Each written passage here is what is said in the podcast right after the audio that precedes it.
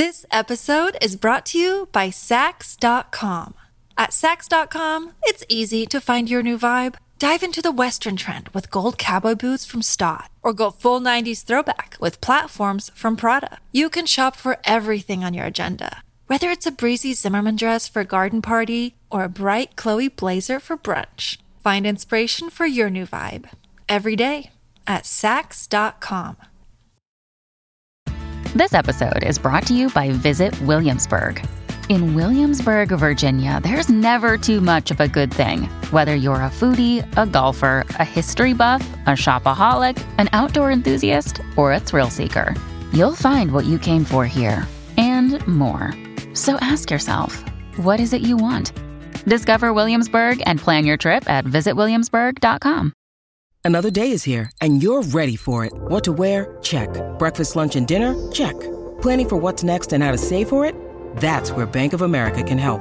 For your financial to dos, Bank of America has experts ready to help get you closer to your goals. Get started at one of our local financial centers or 24-7 in our mobile banking app.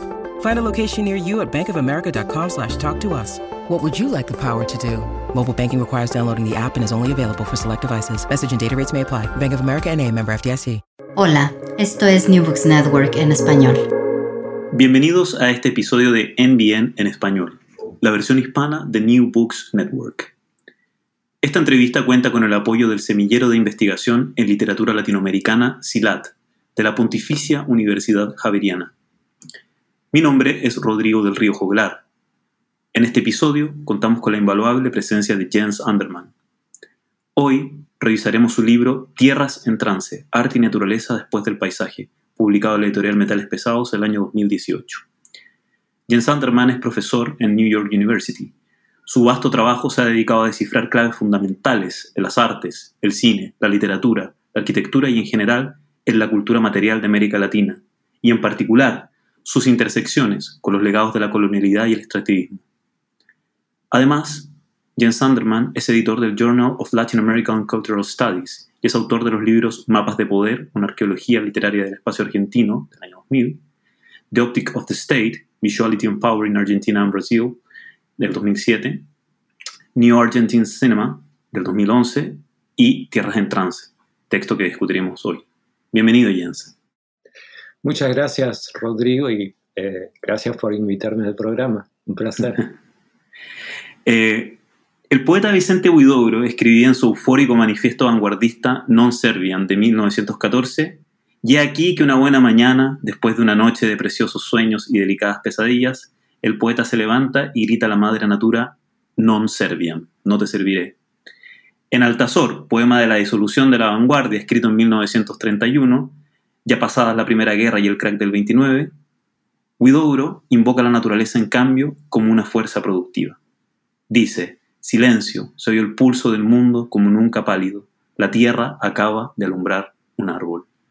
Creo que son precisamente oscilaciones como las de Huidobro frente a la naturaleza, estas transformaciones de este vanguardista, este trance, la textura misma del libro sobre el que hablaremos hoy. Jens, quería comenzar pidiéndote que nos contaras un poco sobre la premisa del libro.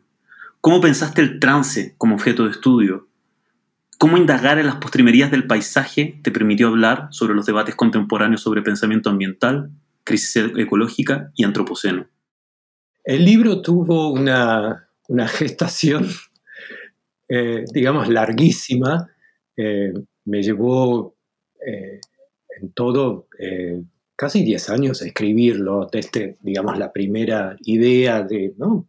por, por, ese lado hay algo para investigar a la forma eh, final del libro, en parte porque me derivé a otros proyectos, el proyecto de cine argentino que, que mencionás, que fue más bien un encargo, eh, pero también por, eh, porque por mucho tiempo em, lidié o no supe lidiar con eh, una, una, dificultad que era la de eh, cómo, cómo, ir más allá del, del paisaje. ¿no? Eh, el, el, libro había empezado como un proyecto que trataba de, de, mirar los, los vaivenes, el, el, periplo, digamos, de la forma paisaje por la modernidad latinoamericana, desde una vaga intuición, como ¿no? son siempre esas intuiciones que nos hacen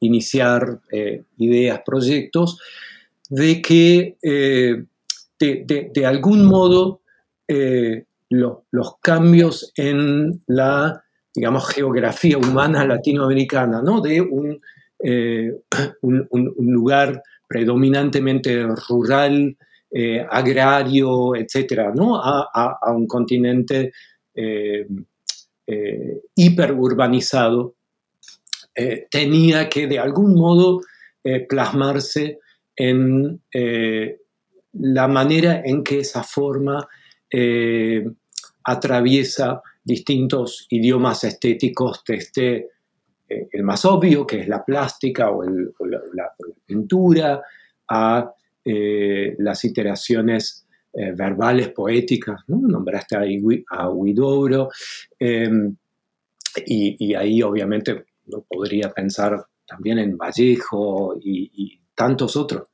eh, grandes poetas y, también narradores. Em, el, problema es que em, en, cierta medida el, corpus o lo que trataba de, construir como un corpus no me respondía también a esta pregunta. O sea, ahí donde encontraba paisaje, ¿no? estas transformaciones escaseaban en realidad, ¿no? el, paisaje se evocaba en un modo eh, nostálgico, eh, pensemos en, eh, en textos como Don Segundo Sombra, ¿no? que es ese paisaje en retiro, pero que cada vez se vuelve a traer a la escena como algo que es eh, también inmóvil o invariable. ¿no? Hay, obviamente hay una tensión, una paradoja ahí en esa misma nostalgia, eh, pero desde dentro de la forma paisaje encontraba muy difícil trabajar este, esta paradoja. Em, y por otro lado, había em, objetos, obras que se ubicaban por fuera de lo que aún podía pensarse como un marco paisaje y trabajaban más bien con vibraciones, materialidades, con, eh, constelaciones de cuerpos, eh, y donde la eh, dimensión del espacio estaba presente, pero no en, la, en el formato paisaje. Y por, más que nunca hay, o por, lo menos muy pocas veces, un momento así, eureka, eh, eh, para, mí el, momento en que empecé a preguntarme, y si doy vuelta a esta pregunta, ¿no? si más bien lo enfoco desde la pregunta de ¿Qué es lo que adviene una vez que el paisaje deja de eh, funcionar como eh, forma, como paradigma cultural? ¿Qué es lo que, surge en esa ausencia? Y me encontraba con que ni siquiera esa pregunta era necesariamente muy original, ya la habían planteado eh, personas como Jean-Luc Nancy o como después encontré, una vez que me relancé a la investigación de este ahí, eh, incluso eh, productores culturales, intelectuales, escritores latinoamericanos como eh, en Argentina uno de esos polymaths, ¿no? historiador de teatro, sociólogo, folclorista llamado Bernardo, Bernardo Canal Feijó, que había escrito unos textos en torno a la idea de despaisamiento. Eh, que obviamente me, venía muy bien para eh, volver a poner este, eh, esta idea de que el paisaje en algún momento fracasa, deja de funcionar en un contexto de transformaciones más largas, políticas, sociales, económicas, de lo que justo cuando había remapeado un poco ese tema eh, empezaba a pensarse en el campo como extractivismo. Em, y entonces ahí encontré una eh, manera nueva de plantear eh, ese problema y de repensar algunos textos que como la película de Glauber Rocha, Tierras en Trance, Tierras en Trance, siempre había, querido analizar en, ese marco, ¿no? Y justamente la forma del, trance a la que hacías alusión al principio, em, me parece que sirve para em, o es, uno de los, de los modelos, de las metáforas conceptuales eh, que nos permiten pensar por fuera de la forma paisaje eh, una relación estética con el entorno, con lo más que humano, porque como práctica cultural ya, ya está instalada, ¿no? ya, ya, estaba funcionando, eh, digamos, silenciosamente al lado del paisaje eh, pero una vez que ponemos el paisaje en suspenso, estas alternativas eh, vuelven a, eh, a, tomar voz y, a jugar un papel más fuerte. Entonces, eso no sé si era la pregunta, pero te, me llevó a contarte un poco la genealogía del texto. No, está buenísimo. de hecho, me hace pensar en estas transformaciones largas de las que estás hablando, ¿no? Y mm, la narrativa del libro eh, muestra un gran lapso de tiempo, ¿no? Que comienza en los tiempos, entre comillas, heroicos, ¿no? De la modernidad. Las vanguardias artísticas y literarias, la arquitectura modernista, Le Corbusier mismo, ¿no? Visitando eh, Sudamérica. Y acaba con formas contemporáneas donde lo moderno eh, no aparece de la misma manera. Citando a Alejandra Laera, aparece más como una especie de modernidad en remisión. Quería preguntar qué efectos tiene contrastar casi como un montaje estos dos momentos de la cultura latinoamericana moderna. Muy bien, sí, eso eh, me parece que remite un poco a la arquitectura del, eh, libro, que como, como, bien dices, eh, va y viene, viene, entre tiempos, entre geografías, o sea, hay muchos saltos, muchos ires y, venires, y, pero en el fondo hay eh, dos o quizás tres momentos que el libro trata de poner en, conversación, eh, que es, por un lado, como el, eh, el paisaje decimonónico, ¿no? este paisaje, este momento donde el desplegar un paisaje nacional, como en Sarmiento, como en Euclides Tacuña, como en tantos, tantas ficciones fundacionales latinoamericanas, es como la, operación de base. Eh, que funda culturas nacionales, literaturas nacionales. Em, y hay una, em, un modo de revisitar y de desensamblar críticamente este momento fundacional por parte de eh, las modernidades de la primera mitad o del primer tercio del, siglo XX, más fundamentalmente por las eh, vanguardias y eh, la primera, el primer tercio del libro se dedica justamente a esto, ¿no? Pensando el, el, paisaje decimonónico en su duplicidad fundamental, ¿no? Porque el paisaje no, no solo es esta imagen o, imagen verbal representando un, territorio y reclamando este territorio para la imaginación es también eh, las operaciones que son también siempre operaciones estéticas que se realizan sobre territorio. Eh, eh, jardines, parques, arquitecturas varias que transforman no solo lugares específicos, sino también idearios de la naturaleza.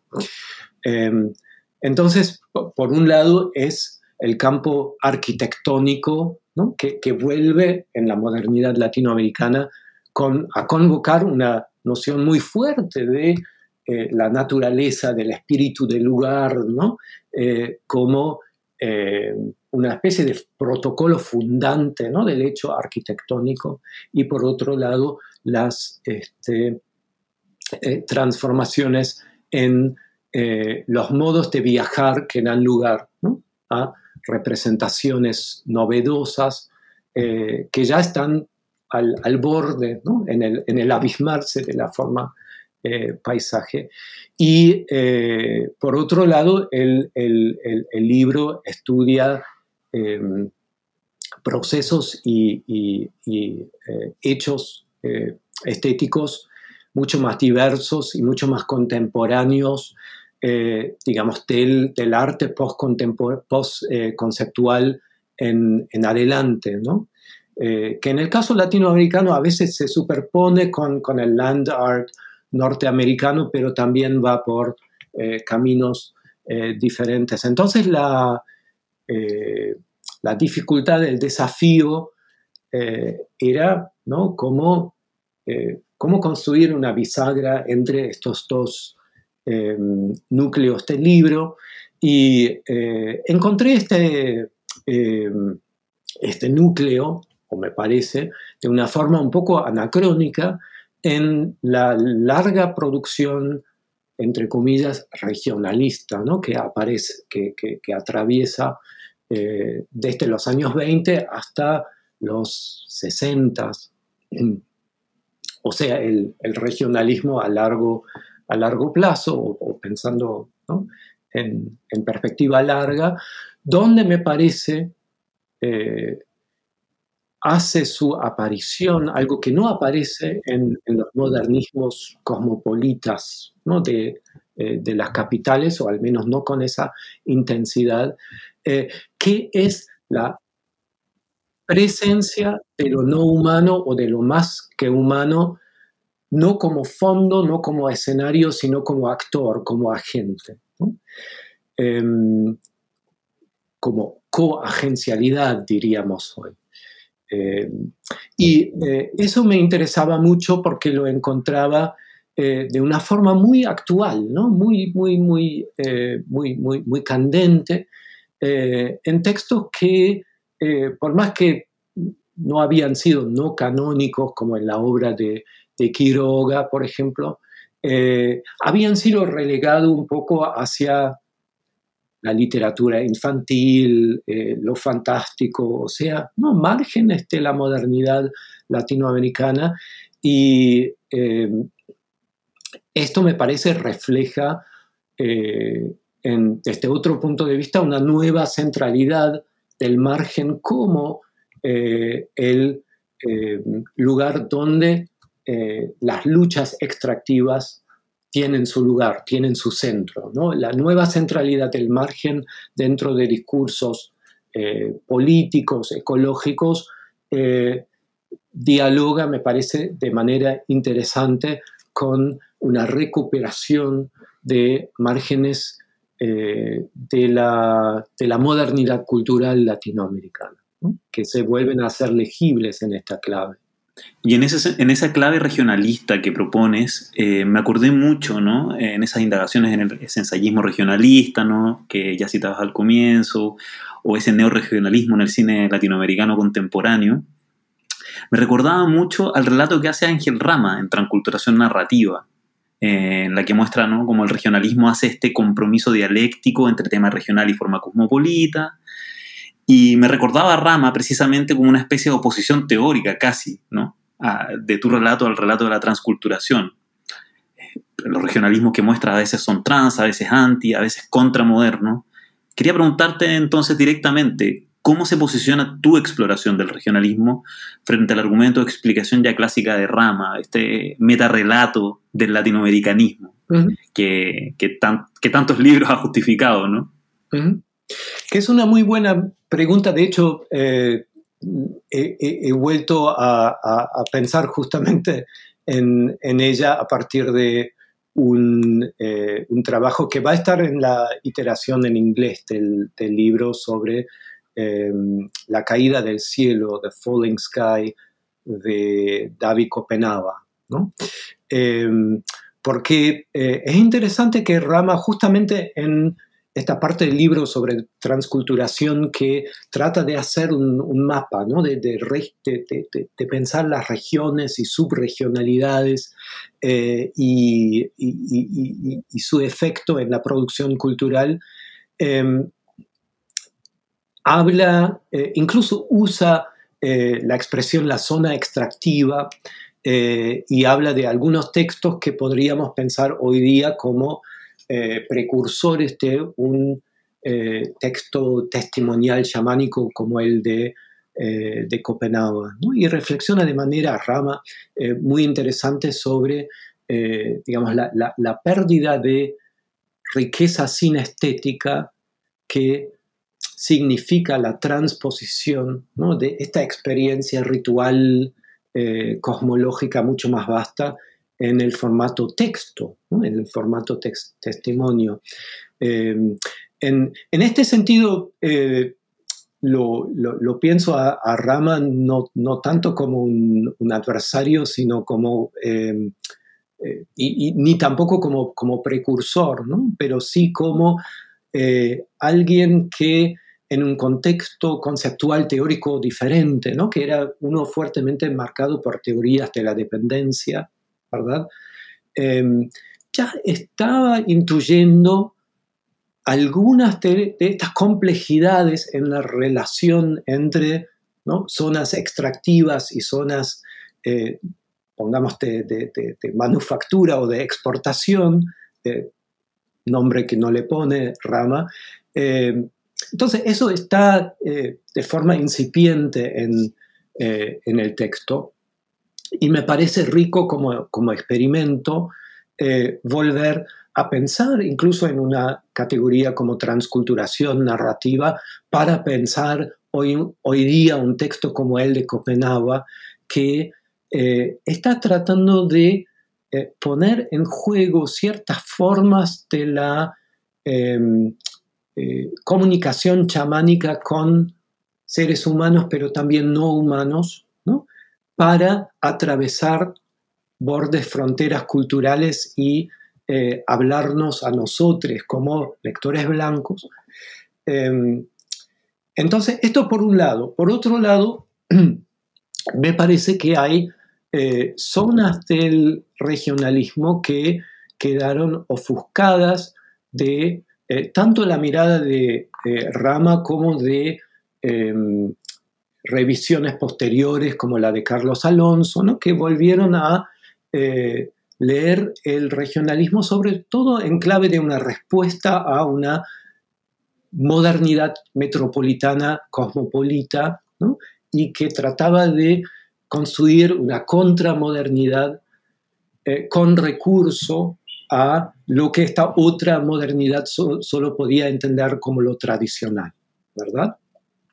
Em, y esto em, me, parece sigue siendo un, em, un, momento importantísimo en reconsiderar esta producción, eh, pero lo que, lo que le faltaba quizás considerar a Rama es que esta tradición o esto que ¿no? la metrópoli solo puede ver en cuanto tradición, es tal porque eh, todavía no ha adoptado del todo un tiempo humanista y teleológico. ¿no? Hay temporalidades, como dijiste, de más larga data, animales, vegetales, climáticas, eh, climáticas y temporalidades, que eh, este, em, eh, este regionalismo todavía sabía convocar a través de la, entre comillas, tradición, em, y que eh, eh, el, modernismo cosmopolita eh, no supo escuchar ni tampoco, ni siquiera, su revisión crítica por parte de Rama y, y, otros posteriores. Me parece que eso tiene también nuevamente que ver con los nuevos vocabularios que nos han aportado eh, décadas de eh, ecocrítica, environmental humanities, críticas del extractivismo, buen vivir, eh, abordajes con los cuales no siempre necesariamente coincido, pero que han, han, posibilitado volver a estas producciones, a estos textos en otra clave. Y parte de esa posibilidad, ¿no? que traes al lugar al, preguntarte la pregunta de la complejidad, de los tiempos profundos, digamos, de la modernidad, me parece que, tiene un efecto ¿no? en, el, en el corpus del libro. Y en el corpus sobre todo porque el libro se mueve desde la perspectiva del lector fluidamente entre materiales y objetos aparentemente heterogéneos. Eh, movilizas la arquitectura de Juan O'Gorman, los cuentos de Quiroga, las instalaciones de Elio Chichica, instalaciones o lo que sea, digamos, es tan, en específico que, que, tiene ese, valor también, ¿no? Eh, o las películas de Reigadas, ¿no? Con una velocidad, una queleritas, dicen en el libro, para, para hacerle justicia al recorrido que propone. Entonces, cuando estabas escribiendo el libro, Jens, ¿cómo pensaste formalmente la escritura de estos capítulos? ¿Cómo trabajaste las transiciones entre una forma de arte y otro? Hay, hay lugares donde eso es más notorio. Eh, de hecho, te voy a preguntar por una después, pero quisiera saber con más en términos generales y, y sobre el final, ¿cómo es volver al cine desde otras disciplinas como la arquitectura? Tú trabajaste tanto con cine ya. y, y, el cine vuelve al final. Entonces, como hay algo ahí muy interesante que creo que, que, resulta de esta reflexión. Eh, bien, una de las, eh, de las cosas que, que, quedaron, digamos, de, este proyecto anterior semi-abortado, ¿no? Sobre el, el, paisaje y su historia moderna, em, era que em, el, em, digamos, el, paisaje eh, es una forma anfibia ¿no? Eh, que atraviesa desde eh, lo, verbal hacia eh, lo cinematográfico, la, plástica, la instalación. Em, y claro que tiene en, todos esos lenguajes em, expresivos una iteración o actualización muy particular también a la historia de, este lenguaje. Obviamente el paisaje poético tiene una, historia, unos eh, una cuestión de eh, vertientes estilísticas eh, que no necesariamente se superponen con la historia del paisaje, digamos, cinematográfico que empieza mucho más tarde y donde incluso la pregunta, ¿no? Cuando un entorno empieza o deja de ser paisaje para ser simplemente un escenario de acción, eh, está todavía mucho más eh, por ser discutido eh, que, en, en, otros lenguajes. Pero mi propuesta era pretender que se pudiese hablar del mismo paisaje, sea cual fuese el, el objeto con el cual estoy lidiando en un momento particular del libro, lo cual suena muy bien al planteárselo, pero como, como tú has identificado muy bien, eh, conlleva una, gran dificultad, que es la de cómo hacerle justicia a eh, la riqueza no solo de, una obra, sino también de eh, un, un, corpus, una disciplina como la de la historia de la arquitectura, la teoría del arte, etc sin tampoco enredarse tanto en las especificidades de este lenguaje, digamos, vernacular, para que el, libro eh, eh, tenga saltos o cortes profundos. Y em, eso fue un, gran desafío que eh, me, me, parece haber resuelto mejor en algunas zonas del libro que, en otras, ¿no? donde opté directamente por el jump cut porque me parecía mejor eh, dejarlo a la vista que, tratar de emparcharlo. Eh, pero muchas veces, eh, incluso ya no hablando de un paisaje, sino ¿no? de, tentativas de inventar desde la estética o desde lo estético otras formas de lidiar con la cuestión del lugar, ¿no? que es fundamentalmente la, cuestión con la que estoy eh, eh, enfrentándome, cómo, cómo, el, lugar eh, puede resistir o mantenerse al menos resiliente ante el, empuje de una modernidad, pongamos, espacializante. Eh, entonces, un, mismo lugar puede convocar diferentes hechos estéticos. ¿no? Eh, entonces, hay varios, eh, varias tramas del libro que convergen, por ejemplo, en Río de Janeiro. Está el jardín del, del, techo del Ministerio de Educación y Salud de Roberto Burle Marx, que remite a Le Corbusier, pero también eh, muy cerca, en, otro hito del, modernismo, que es el Museo de Arte Moderno, ¿no? construido sobre un parque que proviene de la, eh, del derrumbe de un morro, de una colina. Eh, después tendrá lugar un performance clave de Elio Oiticica, de los parangoles. Entonces, lo, lo, que te trato de decir es algunos lugares, espacios, geografías, se van ensanchando eh, de, pongamos, capas geológicas, de eh, hechos culturales. Y eso que, dicho para el ejemplo de Río de Janeiro, también después se puede construir con otra trama para el, Amazonas. Em, entonces son, son lugares claves, son lugares críticos a los que eh, el arte, o más bien las artes, vuelven una y otra vez y cada eh, una de esas vueltas de algún modo también hace alusión a las intervenciones previas. Y me parece que eh, entonces son los lugares em, más que las tramas disciplinarias las que finalmente me ayudaron al menos a eh, construir una, una, narrativa crítica y hacer que el libro no sea simplemente una colección de artículos sueltos en, pos de hacerle justicia a esa, a esa finalidad, yo creo que es importante decir que a pesar de que tú declaras que la cuestión del lugar es central, estoy completamente de acuerdo, eh, es muy curioso cómo aparece por todos lados y en todo momento el movimiento, y sobre todo preguntas de temporalidad dentro del libro. Eh, tú los llamas contratiempos, o contrarritmos gozosos, son materiales que cruzan todo el libro.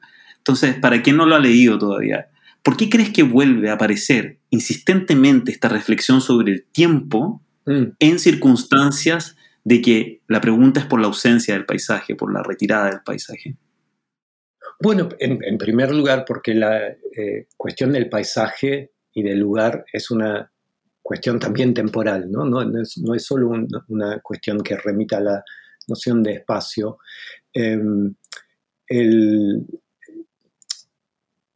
te, respondo quizás a través de la coda del libro, ¿no? que es una, meditación sobre dos poemas que eh, me permitieron volver justamente un poco a esta eh, cuestión de la construcción del libro, sobre cuestiones del ritmo, del, movimiento, del compás.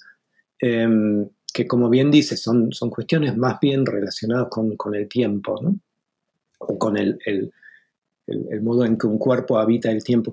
Eh, son dos poemas, em, el, el Gualeguay de Juan L. Ortiz y eh, más bien un poemario sobre el, o en torno al río Capibaribi eh, por em, João Cabral de Meloneto, el, el poeta em, brasileño. Em, y ahí, eh, claro, por, un lado es una metáfora, una figuración muy antigua, la del, río como el poema, la del poema como el río, eh, pero que en ambos casos me interesaba mucho porque ambos poetas tratan de llevar esta figuración a un extremo de, casi materialización, O sea, tan lejos que, que pueda llevar el, idioma, el lenguaje verbal, esta, esta relación con lo líquido, con lo acuático, que es eh, en el fondo un río, ¿no? son materialidades, es agua, pero también es sedimentaciones, son minerales que atraviesan el espacio y el tiempo. ¿no? Em, ¿Cómo lo hace también la, eh, la expresión, la poesía, las palabras, eh, incluso la, palabra es de algún modo un hecho fisiológico, ¿no? Es cosas que hace mi lengua en, mi boca y al chocar ¿no? como el, agua choca contra la piedra, ¿no? crea un sonido, en fin. Em, entonces, em, me, parece que eh, una, eh, una cuestión que está eh, muy relacionada con, esta del, ritmo y de la temporalidad que planteaste es la de, de las materialidades que em, nos circundan y nos circundan de una manera que no es simplemente sólida e inerte, sino que es, y eh, tú lo has dicho antes, son, son otras temporalidades y otras liquideces que entran en, digamos, contratiempos o contrarritmos con la nuestra. Em, y entonces la idea del, trance eh, es también eh, de, pensar en modelos e imágenes de cómo pensar esta eh, convivencia con otras vitalidades y, no vitalidades en la que entramos una vez que dejamos atrás el modelo del paisaje como forma también de ordenar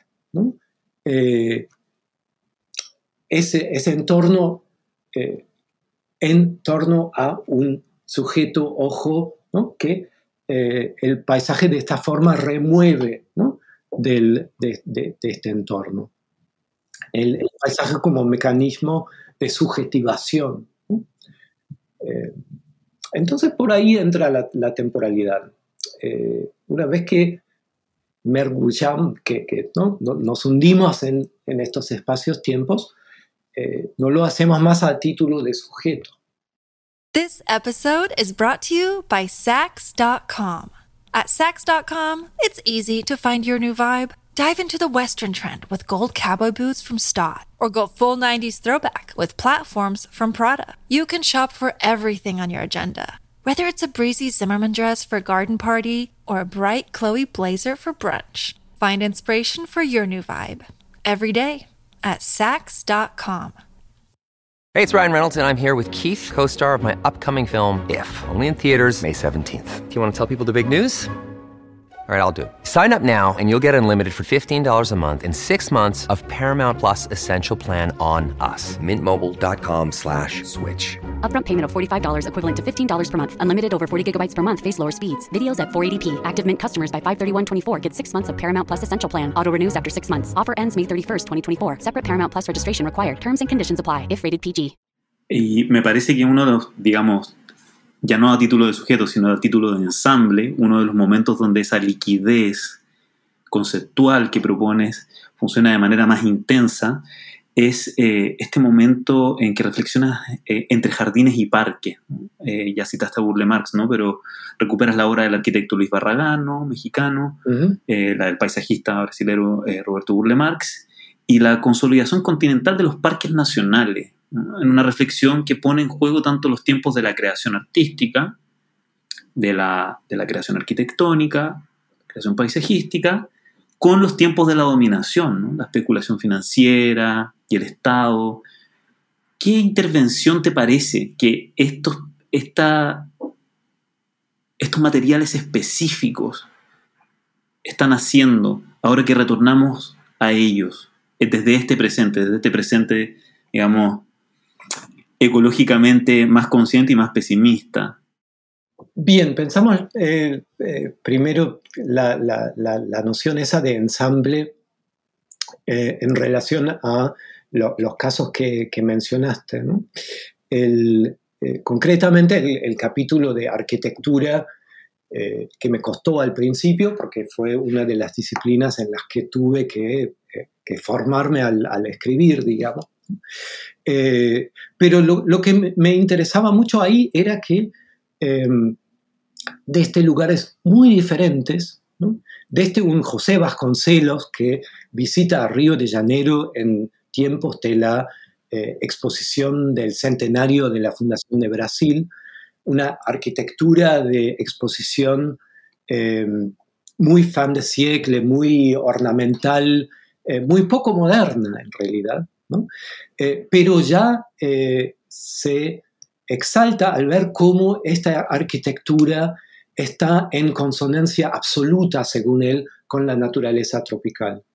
Y apenas 10, 15 años después, eh, Lucio Costa, Roberto Burle Marx, etc., proponen una arquitectura, a primera vista al menos, absolutamente diferente, ¿no? Geométrica, corbusierana, funcionalista, eh, que más bien por, el contraste resalta el, marco natural, pero lo, justifican casi con las mismas palabras. Esta es la arquitectura que mejor refleja la particularidad de nuestro ser brasilero, de nuestro paisaje tropical, etcétera, etcétera. Eh, y de hecho después eh, Juan O'Gorman en un momento dice lo mismo sobre su arquitectura en Brasil y hasta alguien que pongo como entrada a este capítulo como Alejandro Bustillo, un arquitecto eh, menos conocido y justificadamente, eh, pero que hizo una gran obra justamente en los primeros parques nacionales eh, argentinos, donde trata, trata, un poco de combinar una idea de, rusticidad que proviene de los parques nacionales norteamericanos con otra vez una, idea del genius loci, ¿no? Em, y entonces la, pregunta es a título de qué se reclama ¿no? la naturaleza como la contraseña de arquitecturas tan disimilares. Y, podemos eh, poner eh, a Barragán justamente en, esta serie, que otra vez hace una cosa totalmente diferente de los jardines públicos de, de Burle Marx, construye más bien ese jardín eh, onírico, pero también muy, muy individualista.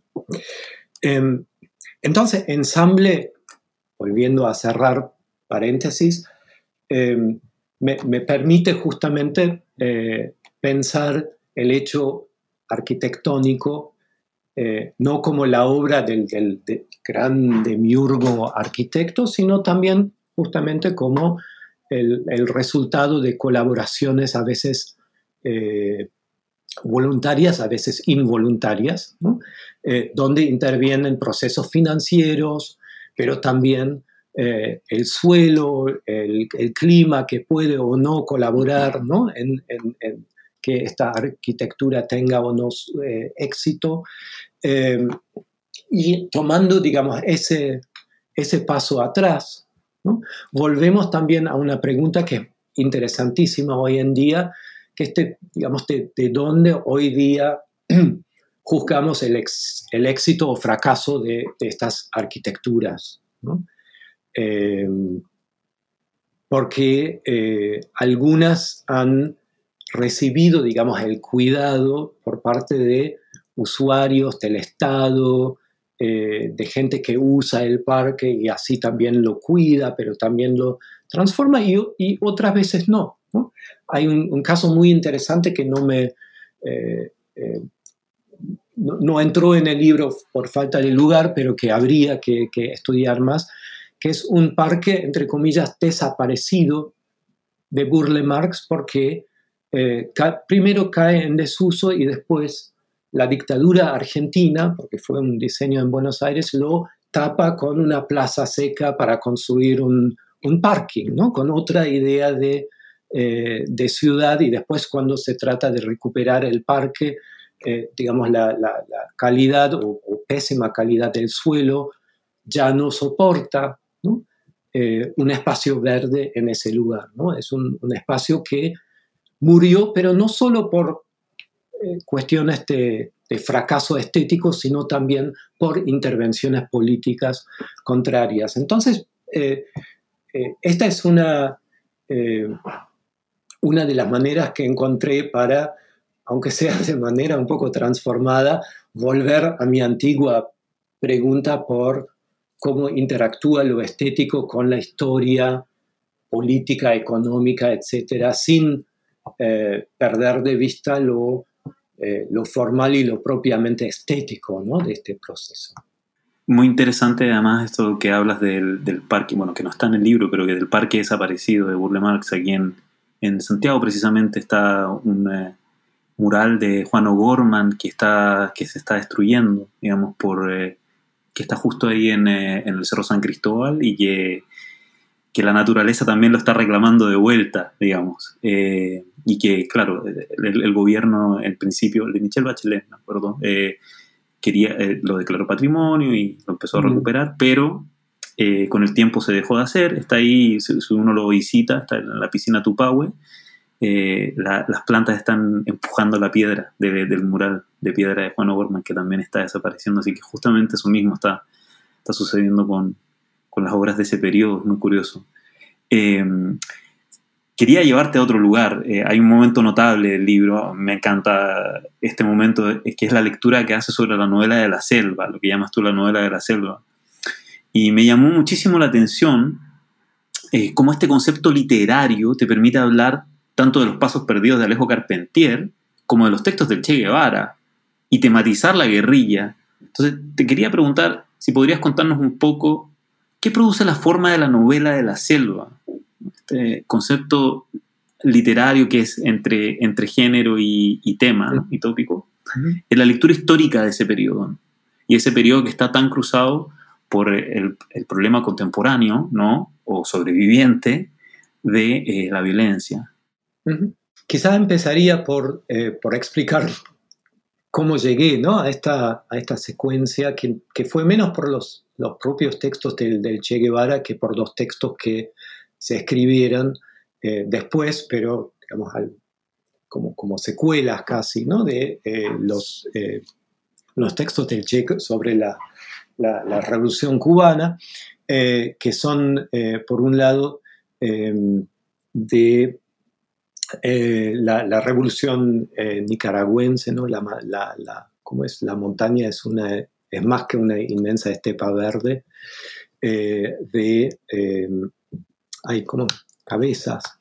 Em, y por otro lado, unos textos sobre la guerrilla guatemalteca, Em, en, ambos casos, estos son testimonios em, eh, más tardíos, eh, pero donde, eh, a diferencia del texto de Che, que, es casi pura acción, donde, donde no hay mucha...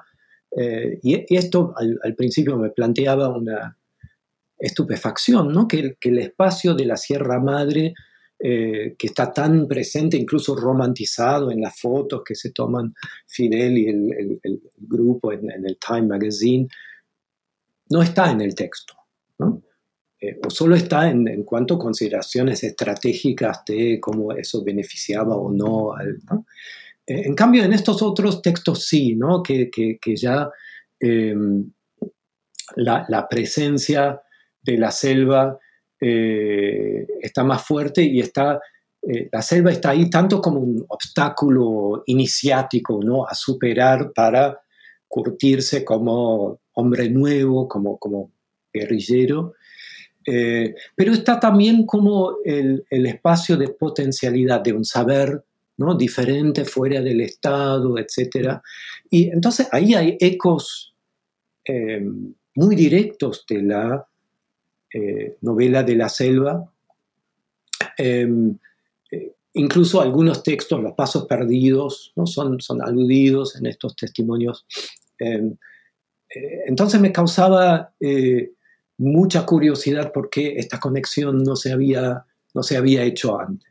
De, leer estos textos en serie con estos otros textos sobre la selva que los habían precedido y que Em, en muchos casos, quizás el más eh, saliente sea el de, Rómulo Gallegos, ¿no? de Canaima, em, remiten también a proyectos políticos.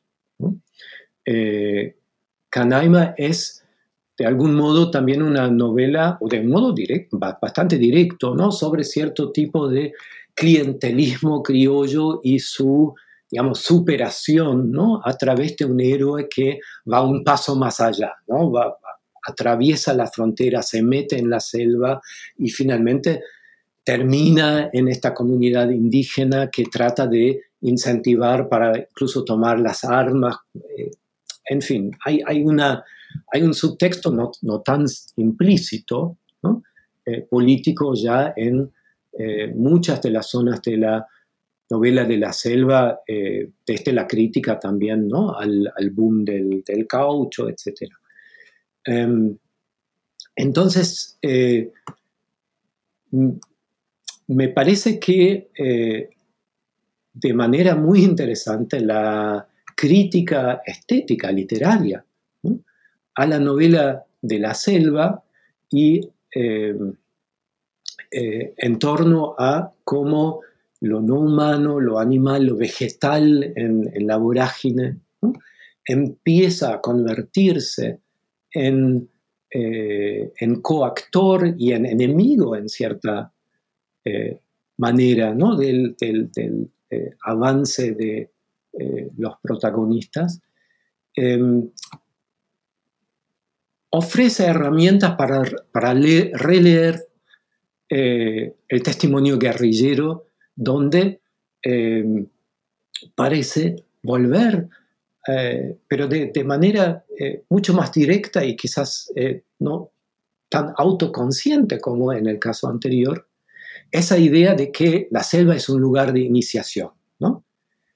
Si logramos atravesar la selva, está al otro lado eh, el hombre nuevo, la nueva sociedad, eh, pero también un, otro espacio, eh, es decir, ¿no? la selva modernizada, con lo cual este género que se pretende ser el género de la revolución, de pronto se nos revela como profundamente convencional por un lado, y como menos, menos consciente de sus operaciones eh, significantes hacia el, espacio como coagente.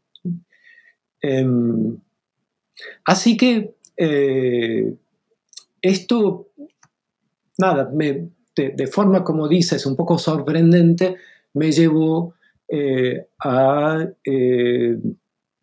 participar de repente en, una revisión crítica de, de, los archivos de la de la revolución, como diría mi amiga Albertina Carri, eh, pero de este, eh, más bien los lugares donde, eh, donde acontece que de los actos que ahí acontecen. Me, estoy, estoy de acuerdo y sobre todo como con este nivel de tensión al que, al que expones estos textos, me parece justamente en ese, en ese montaje.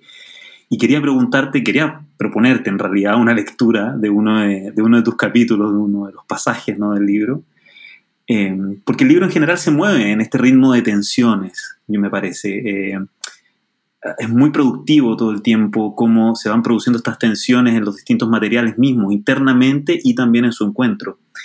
Sin embargo, hay un momento, me vas a decir si es verdad o no, eh, diríamos casi de trance, ¿no? En el que creo que se te lee cautivado, un momento de goce y fascinación especial, que creo que es tu, lectura de La ciudad abierta, del grupo Mereida.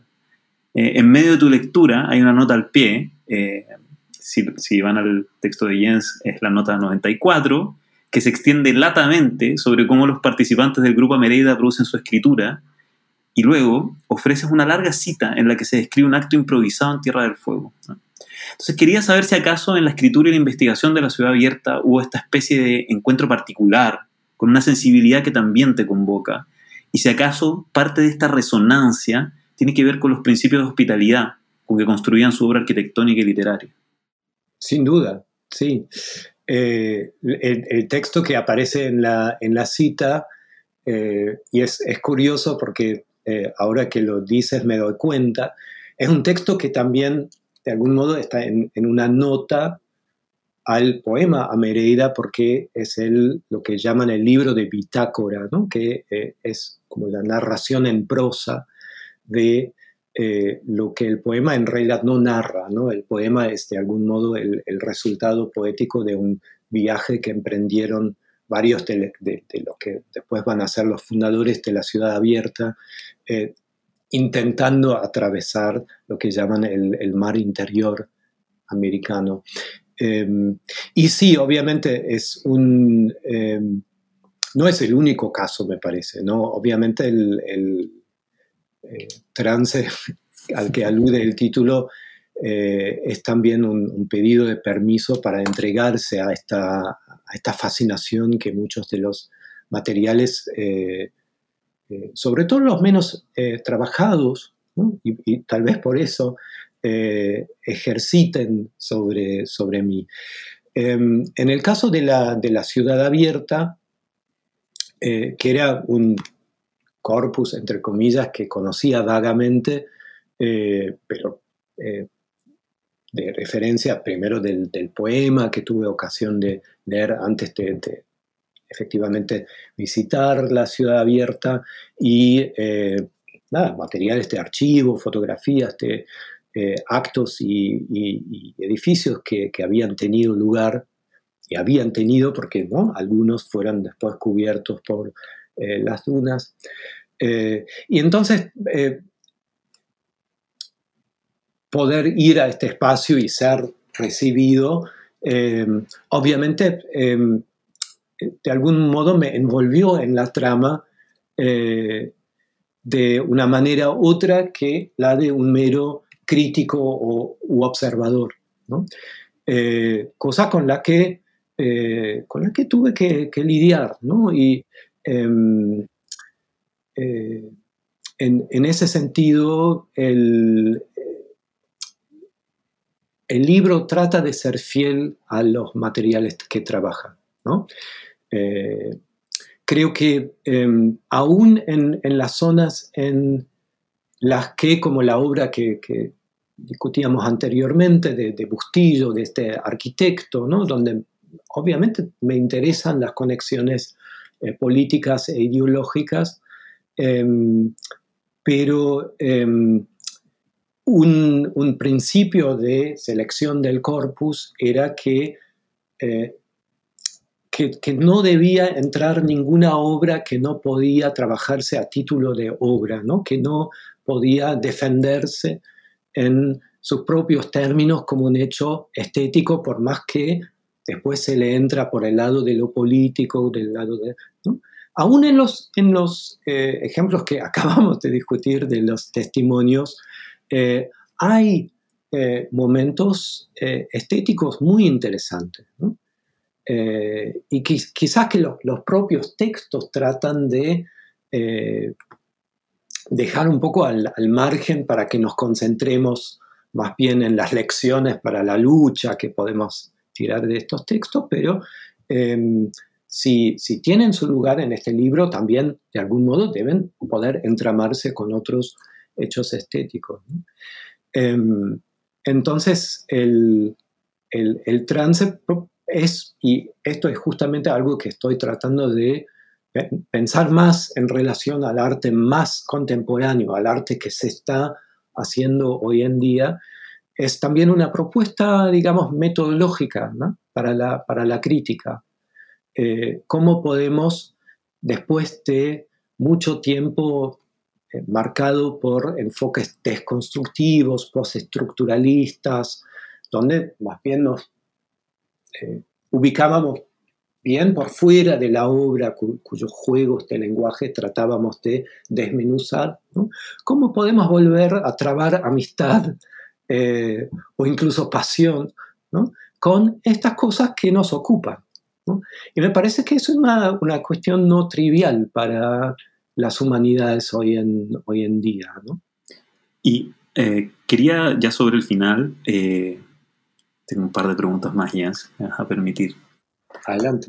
Una preguntarte por una intervención muy relevante, me parece, del libro, que esta identificación de una especie de género o forma narrativa, o ensamblaje, me dirás tú, que llamas historias del antropoceno. Eh, lo que más me llama la atención es que identificas esta resonancia en textos como Yagüey, de Horacio Quiroga, escrito en 1917, o Vida Seca, de Graciliano Ramos, de 1938, pero también su sobrevivencia en el cine contemporáneo. ¿Podrías contarnos qué son exactamente estas historias del Antropoceno y por qué emergen tanto a comienzos del siglo XX como hoy y nos siguen rondando en nuestro presente? es un, en un sentido un, juego de palabras, ¿no? El, título que le puse a una, un subcapítulo era Historia Natural del, Antropoceno, em, que digamos, remite a lo que Mary Louise Pratt llama la reinvención de América a través de la historia natural, pensando en Humboldt. Y eh, que, igual es un, momento interesantísimo porque, digamos, esa, esa fuerza vital que para Humboldt, ¿no? de manera invisible, organiza la relación entre formas que después se plasman en cuerpos y en, materialidades, también está para Humboldt, eh, es el, motor de la historia, ¿no? No, le pone historia natural a, esta creación eh, para separar la naturaleza de la historia, sino para inmiscuir una en, otra. Eh, entonces, cuando pienso en historias naturales del, antropoceno, eh, estaba refiriéndome a textos, en ese caso, narrativas, eh, donde, como en ciertas zonas del regionalismo literario, devenires em, ambientales, ecológicos y procesos históricos se sobreponen requiriendo una forma eh, narrativa eh, que pudiese de manera novedosa saltar de una trama a otra. Y Quiroga es riquísimo en propuestas en, ese sentido, ¿no? Eh, el, cuento que, citaste en el que saltamos de la, perspectiva del perro a la del humano, pero también en otro orden Anaconda, ¿no? y, los textos que se acercan más bien a, las fábulas sin, sin ser fábulas verdaderamente. Em, y creo que, em, eh, respondiendo a, tu película sobre el cine, eh, ciertas zonas del cine más reciente, donde también hay una Em, emergencia ominosa eh, de cuerpos no humanos que no, no, son paisaje, no son ambiente, tampoco son eh, actores. Eh, estoy pensando en, el cine reciente de Ivanov Novikov y Bettina Perú, por ejemplo, en el caso chileno. Em, dejan pensarse a partir de líneas muy parecidas, con lo cual llego a pensar en, este cine como un cine neoregionalista, porque al menos en mi perspectiva está en diálogo muy directo con eh, estos hechos anteriores. Y eso eh, anecdóticamente me han eh, confirmado algún, algunos amigos cineastas, Albertina, Lisandro Alonso, que en algunos de sus films, no de manera muy directa, pero, pero sí, ¿no? Eh, confirmaban esta inspiración en universos de la novela de la tierra, del, cuento de la selva, etc., de una iteración literaria anterior. Muchas gracias, Jens. Quería preguntarte, después de este ingente esfuerzo de hacer este libro que, nos, contaste, que te tomó casi 10 años, eh, ¿en qué estás ahora? ¿Qué, cuáles, ¿Cuáles son los proyectos a los que estás abocado eh, en estos momentos? Hay bastantes porque, como te imaginas, ¿no? hay, hay, muchos hilos sueltos, empezando con el de la ciudad abierta, ¿no? que, da para mucho más. Eh, es un archivo todavía muy poco trabajado y riquísimo, em, pero em, más allá de eh, estas tramas que dejé como por ni siquiera la mitad, ¿no? y que podrían dar lugar a, nuevos proyectos, em, me, interesa, eh, justamente estoy trabajando la versión final de una versión inglesa que es un poco diferente de la, eh, de la primera em, y donde traté de hacer más explícitos los, explícitas las operaciones teóricas conceptuales que en el libro eh, en español quedaban un poco eh, eh, sumergidas y deliberadamente en la trama más bien narrativa crítica del, libro.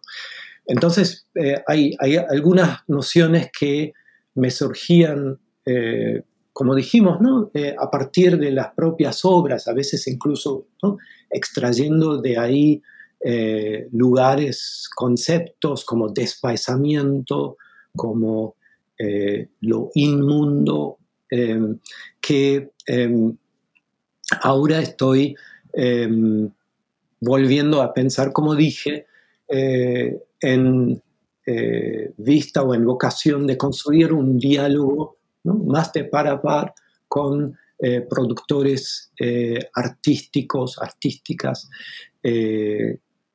ahora actuales, de, de, nuestra contemporaneidad, más en forma quizás de diálogo que de un libro nuevamente sobre obras eh, eh, estéticas o plásticas. Eh, entonces, eso en resumidas cuentas es a dónde he llegado desde terminar el libro.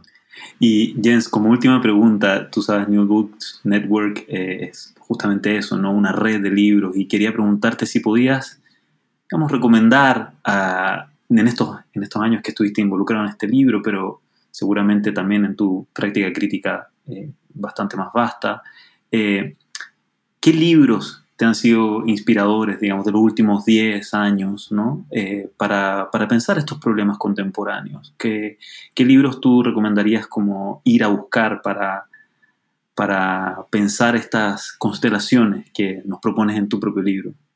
Un eh, libro que siempre recomiendo porque fue, fue como el, libro, el, switch que, me, que me permitió dar ese salto más allá del, del paisaje, eh, es un, libro eh, de mi ahora gran amiga Jill Cassid, eh, que se llama Sowing Empire, Landscape and Colonization, um, que me parece que es uno de los primeros libros que van más allá de una crítica del paisaje, imagen, etc. Y, ¿no?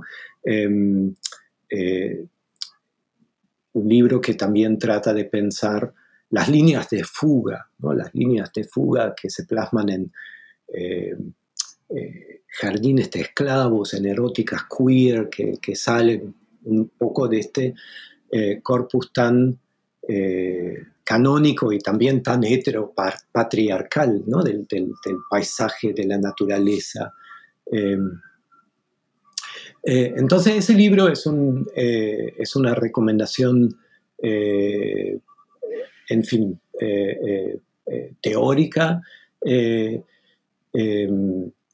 otro que estoy, estoy tratando de acordarme ahora del, título preciso, pero un libro que más bien en, plan lúdico me ayudó a investigar más esta, esta relación con el lugar es el, eh, el libro de Graciela Esperanza, eh, Atlas, eh, ¿ah?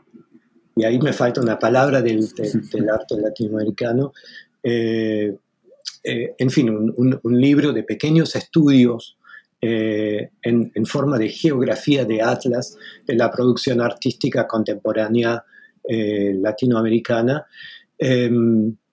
Y quizás como, como tercero, un, libro que sobre el, final em, me, ayudó a pensar esta idea de un, arte que se pierde en las materialidades, que se vuelve inespecífico, es el de eh, Florencia Garamuño, eh, Mundos en Común, eh, ¿cómo es?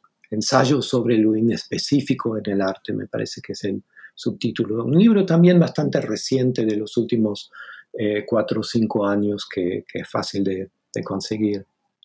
Muchas gracias Jens, eh, te quería agradecer por la entrevista, pero también por el maravilloso libro que, es Tierras en Trance, la verdad es que está buenísimo, lo pueden conseguir, léanlo porque tal como dice Jens, eh, si la versión en inglés va a tener como esta vocación más teórica y de debate, realmente se lee como, como dentro de la tradición del ensayo en América Latina ¿no? Eh, y del, ensayo sobre América Latina, que tiene esta movilidad, este aire, ¿no? De, y esta ambición también me parece eh, de, de, poder recuperar una serie de constelaciones muy muy complejas en eh, obras de arte literatura, arquitectura e incluso urbanas, ¿no? Que, que, pocas veces se ve. O sea, es un libro realmente maravilloso. Te agradezco mucho, Jens, eh, por eh, habernos eh, dado esta entrevista y, y también volver al libro, la oportunidad de volver al libro. Muchísimas gracias. Un gran gusto conversar contigo. Gracias por escuchar New Books Network en español.